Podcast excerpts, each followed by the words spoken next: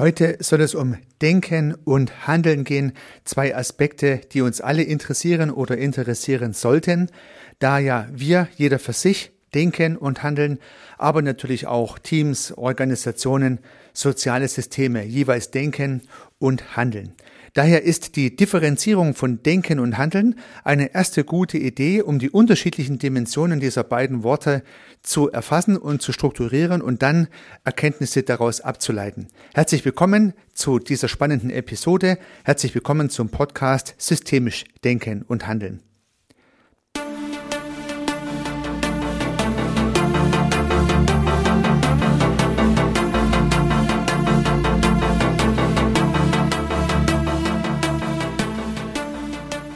Der Podcast heißt ja Systemisch Denken und Handeln und irgendwie unbewusst habe ich diesen Titel gewählt. Das heißt, auf der einen Seite geht's ums Denken, auf der anderen Seite geht's ums Handeln und diese beiden Dimensionen sind ja wichtig, um auch letztendlich Ergebnisse zu erzeugen.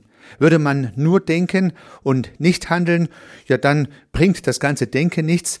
Würde man nur handeln, ohne zu denken, ja dann kommen Dinge dabei heraus, die man vielleicht nicht haben möchte. Deswegen ist die der Zusammenhang zwischen Denken und Handeln wichtig und dennoch gibt es getrennte Ansätze, das Ganze zu betrachten.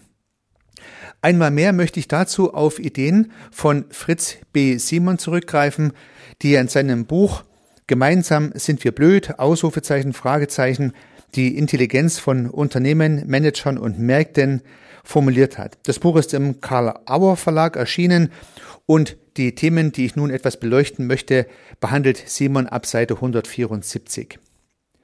Und hier geht er zunächst mal davon aus, dass man Denken und Handeln getrennt betrachten kann, auch wenn die beiden Begriffe natürlich stets miteinander in Beziehung stehen. Das heißt also, das, was gedacht wird, führt dann zur Handlung und das Ergebnis der Handlung führt wiederum zum darüber nachdenken, so dass es am Ende eine Schleife, eine zirkuläre Schleife gibt, die diese beiden Dimensionen verknüpfen. Dennoch ist eine Unterscheidung sinnvoll, denken und handeln, um Ableitungen daraus mitnehmen zu können. Und nun habe ich mich ja etwas mit diesem Buch beschäftigt, habe dann begonnen, einen Podcast aufzunehmen, habe diesen Podcast dann Kontrollprobe gehört, wollte schauen, ob er gut funktioniert und wirkt und habe festgestellt, dass die Begrifflichkeiten Denken und Handeln dann doch etwas schwierig sind und ich dann selber von meinem eigenen Podcast nicht überzeugt war, ein bisschen verwirrt war von der Sprachwahl. Unter diesen Gesichtspunkten habe ich dann entschieden, diesen Podcast nicht on air zu stellen, sondern stattdessen nochmal neu aufzunehmen. Das, was Sie nun hören, ist also der zweite Versuch des Podcasts zur Differenzierung von Denken und Handeln, weil zunächst die Definition der Begrifflichkeiten ein wichtiger Punkt ist. Denn Einmal mehr wird deutlich, dass wenn unterschiedliche Menschen gleiche oder unterschiedliche Begriffe für gleiche oder unterschiedliche Sachverhalte verwenden, aber halt nicht synchron, jeder meint was anderes hinter dem Wort, was er ausspricht, dann kann es zu großer Verwirrtheit kommen und meine Befürchtung war, dass der verworfene Podcast mehr Verwirrung als Klarheit stiften könnte. Daher möchte ich zunächst, bevor ich ins Buch einsteige und die Gedanken differenziere, die Begrifflichkeiten nochmal nachschärfen. Denn Simon spricht tatsächlich von der Unterscheidung von Denken und Handeln. Damit geht sozusagen das Ganze los. Aber dann im Weiteren differenziert er auch die emotionalen Schematas auf der einen Seite und die kognitiven Schematas auf der anderen Seite. Mit Handeln meint er die emotionalen Schematas. Es wird also schnell gehandelt aus der Emotion, aus dem Gefühl heraus die schnelle Handlung, könnte man sagen. So ist es im Buch zu verstehen. Und die kognitiven Schemata sind die Dinge, die man vorher bedenkt und daher passt es zum Denken. Also nochmal zusammengefasst, Simon in seinem Buch verwendet den Begriff emotionale Schemata für das Handeln und das kognitive Schema für das Denken. So, das ist mal das Erste. Nun gibt es aber neuere Erkenntnisse und Veröffentlichungen zum Thema Denken und Handeln und ein Buch, was da derzeit sehr populär ist und diskutiert wird, ist von Daniel Kahnemann, einem israelischen Wissenschaftler, der ein Buch herausgebracht hat, was in Deutsch schnelles Denken, langsames Denken heißt. Und nun meint im Prinzip Kahnemann mit seiner Differenzierung schnelles Denken, langsames Denken ähnliches, wie Simon in seinem Buch meint. So jedenfalls meine Interpretation. Und dann haben wir also noch zwei neue Wörter. Das schnelle Denken, welches Simon eher mit dem Handeln oder eher mit dem emotionalen Schema beschrieben hätte und das langsame Denken, welches Simon auch als Denken bezeichnet oder das kognitive Schema. So, sollte jetzt schon wieder eine Verwirrung aufgetreten sein, ist das nicht verwunderlich, weil jetzt doch sehr viele Begrifflichkeiten irgendwie im Raum stehen, die ja doch eine Unterscheidung ermöglichen sollen. Und nun habe ich es mir etwas einfacher gemacht, da hoffe ich jedenfalls, und habe die Begriffe für mich mal anders definiert. Und zwar habe ich das Thema des emotionalen Schematas, des schnellen Denkens mit Gefühl oder Fühlen gleichgesetzt. Das heißt, das Gefühl oder Fühlen, das sind die schnellen Dinge, die wir tun, das schnelle Denken und das darauf basierende schnelle Handeln. Das heißt, es gibt Dinge, die wir schnell denken, man könnte auch sagen gar nicht denken, sondern nur fühlen und dann sofort eine Handlung durchführen. Das ist das eine. Das heißt, die gefühlte Entscheidung, das Gefühl, welches die Leitschnur des Handelns ist. Und die andere Dimension ist Denken. Das heißt, bevor ich eine Handlung durchführe, denke ich. Und deswegen gibt es bei mir jetzt die Differenzierung zwischen Fühlen und Denken. Kopf und Bauch, könnte man vielleicht auch sagen. Und ich glaube, auch das ist dann letztendlich wieder eine mögliche Interpretation der Dinge, aber um nicht zu viel Begrifflichkeiten aus den Quellen kreuz und quer im Podcast zu nutzen, habe ich mich jetzt entschieden, hier mal die Begrifflichkeit fühlen und denken zu unterscheiden. Das eine ist sozusagen die emotionale, schnelle Entscheidung, das andere ist die überlegte, langsame Entscheidung, die dann jeweils zu Handlungen führt. So, nun geht es, wie gesagt, um die Differenzierung dieser beiden Begrifflichkeiten, die ich jetzt mal mit Fühlen und Denken beschrieben habe. Und dazu folgendes Zitat aus dem Buch von Fritz B. Simon.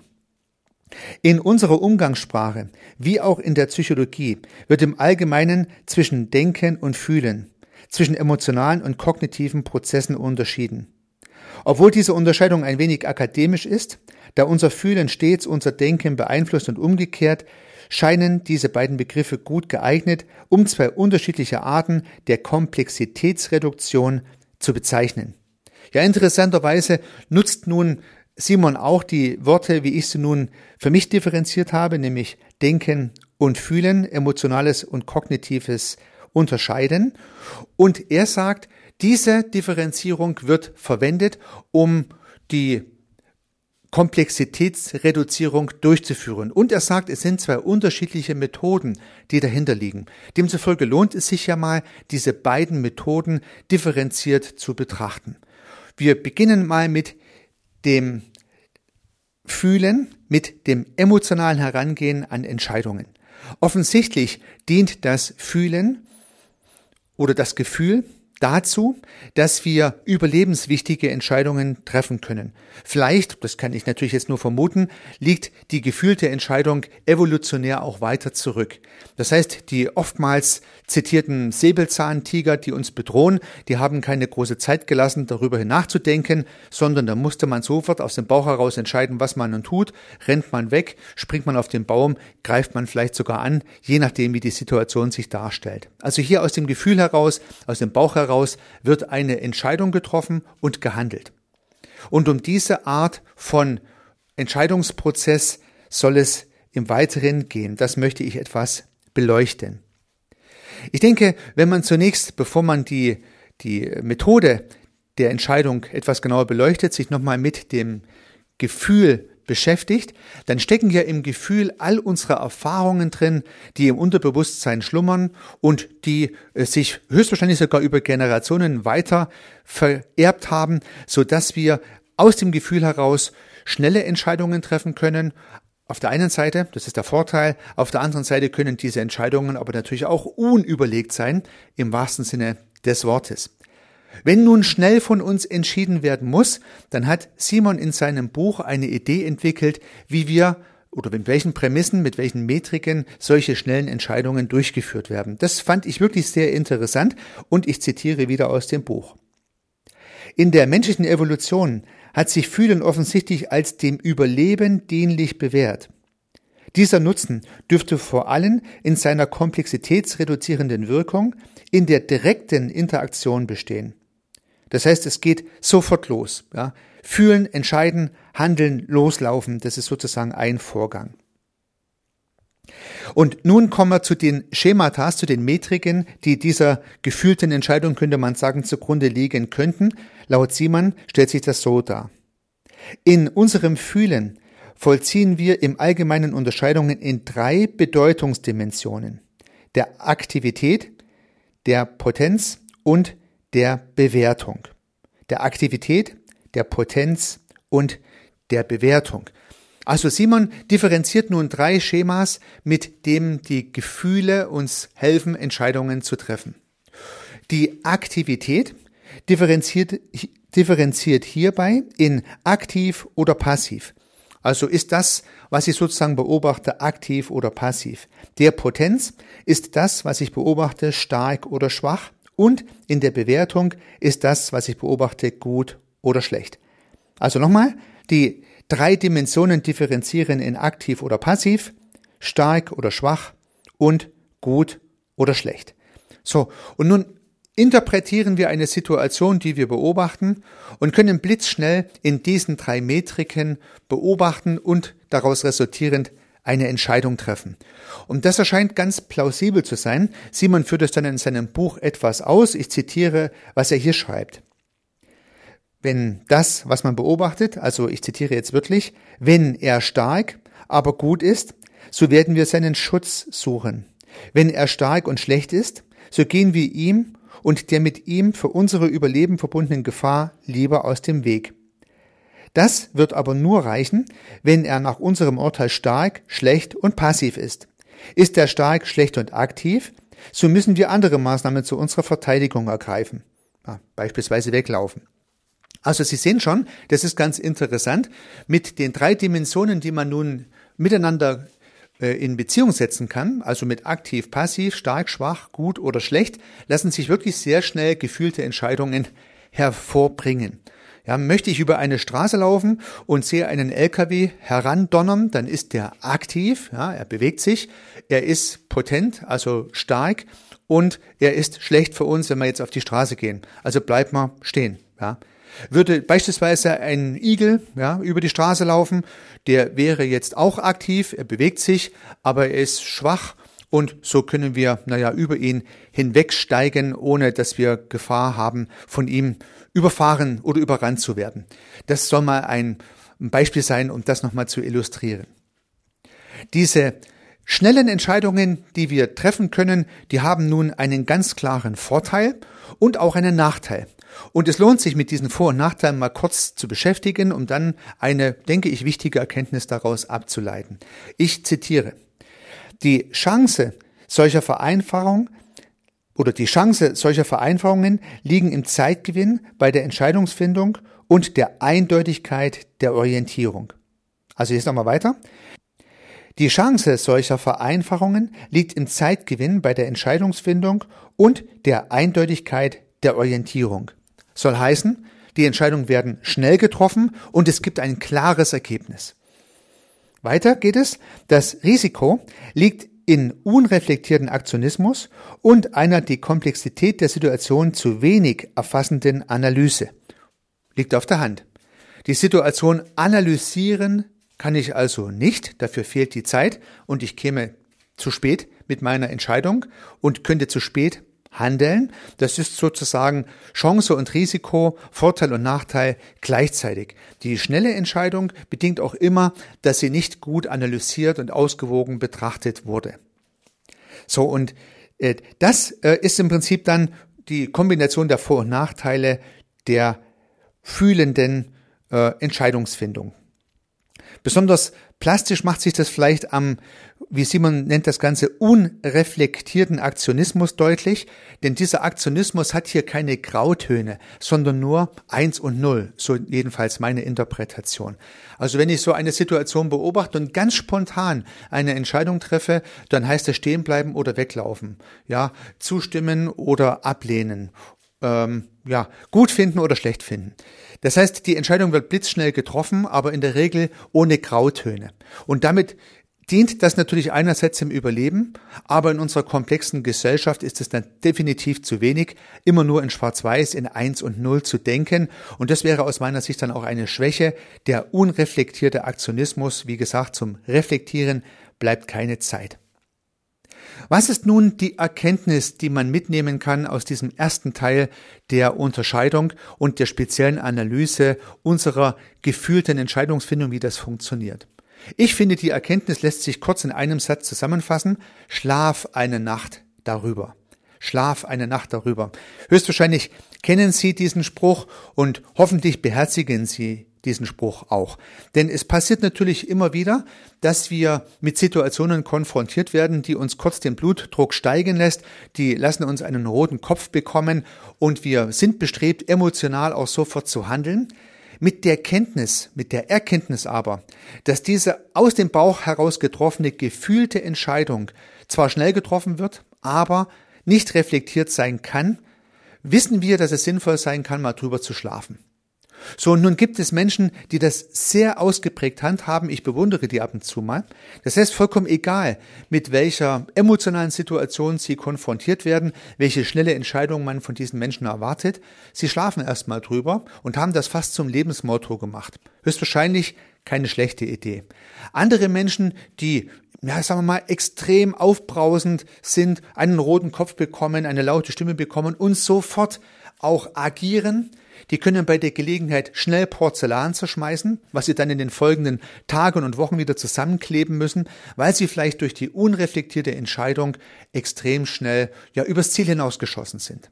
Daher die wesentliche Erkenntnis dieser Episode aus den Gedanken von Fritz B. Simons Buch wäre, emotionale Entscheidungen sollten, wenn es irgendwie möglich ist, nochmal eine Nacht überdacht werden. Denn meistens kühlen natürlich die Emotionen ab, ja, lasse nach und dann gibt es Raum für die langsamen kognitiven Entscheidungsprozesse, für das Nachdenken über die Situation und meistens sind dann die Reaktionen lange nicht so eins und null, schwarz und weiß, sondern werden sich irgendwo im Graubereich bewegen, sind ausgewogener, reflektierter und hoffentlich meistens auch besser. Ja, liebe Zuhörerinnen, liebe Zuhörer, nun haben wir im Prinzip in dieser Episode einen Teil, nämlich die Hälfte, wenn man so möchte, von Denken und Handeln oder mit meinen Worten von Fühlen und Denken differenziert. Heute haben wir uns mit dem Fühlen beschäftigt. Was sind die gefühlsmäßig hervorgebrachten Entscheidungen? Wie werden solche Entscheidungen herbeigebracht? Was sind Chancen und Risiken und was können wir daraus mitnehmen? Im nächsten Podcast, der zweiten Episode zu diesem Thema, würde ich dann das Thema des Denkens aufgreifen und würde auch beim Denken nochmal weitere Differenzierungen einführen. Auch hier würde ich wieder Gedanken von Fritz B. Simon verwenden und in der nächsten Episode auch noch eine super Idee hinzufügen, die Simon uns mitgegeben hat, die all diese komplizierten Gedanken in ein ganz einfaches Handlungsmuster überführen. Das heißt, in der nächsten Episode gibt es eine spannende Idee, was man mit der Differenzierung von Fühlen und Denken oder Denken und Handeln oder wie Sie es auch mal bezeichnen möchten, was man daraus ganz konkret mitnehmen kann. Da würde ich mich sehr freuen, wenn Sie nächste Woche wieder dabei sind. Bis dahin viel Erfolg. Unternehmen Sie was. Ihr Heiko Rössel.